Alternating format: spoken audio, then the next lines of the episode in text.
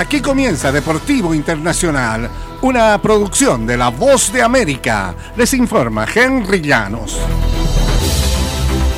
En el béisbol de grandes ligas, Scott Rowling, lista de estupendo fildeo, fue elegido el martes nuevo miembro del Salón de la Fama con apenas cinco votos por encima del 75% que requería. Siete veces elegido al Juego de Estrellas y galardonado con el guante de oro en ocho ocasiones. Rowling apareció en 297 de las 389 papeletas depositadas por miembros de la Asociación de Cronistas de Béisbol de Norteamérica.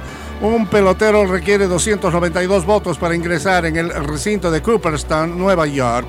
Rowland se ha convertido en el décimo octavo antesalista elegido al Salón de la Fama y se trata del menor número entre todas las posiciones del béisbol. En la ceremonia de exaltación al Salón de la Fama programada para el 23 de julio, Rowland ingresará junto con Fred McGrieve, elegido el mes pasado por el Comité de Béisbol de la Era Contemporánea.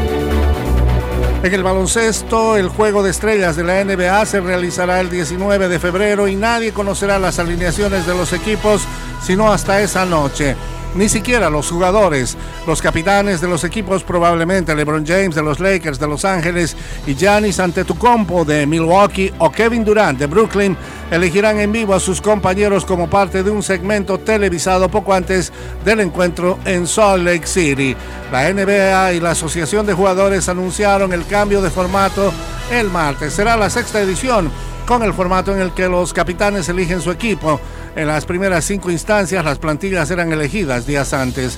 Los capitanes y titulares serán anunciados el jueves. James ha sido el capitán en cada una de las pasadas cinco ediciones y con base en los resultados de la votación que dio a conocer la liga la semana pasada, está virtualmente asegurado que volverá a hacerlo.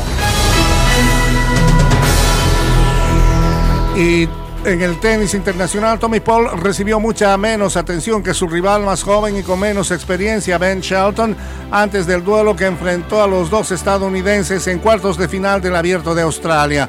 Tal vez fue producto de la fascinación que despierta el desconocido Shelton con apenas 20 años y menos de un año después de ganar un título de la NCA con la Universidad de Florida y viajaba por primera vez al extranjero para participar en un segundo Grand Slam. Así que los gritos de aliento más se escucharon en Rod Laver Arena el miércoles bajo un sol que elevó la temperatura a 30 grados centígrados. Su historia es que la continuará en Melbourne Park, es también bastante buena. El tenista de 25 años y natural de Nueva Jersey fue una estrella en su categoría. Y hasta aquí Deportivo Internacional, una producción de La Voz de América.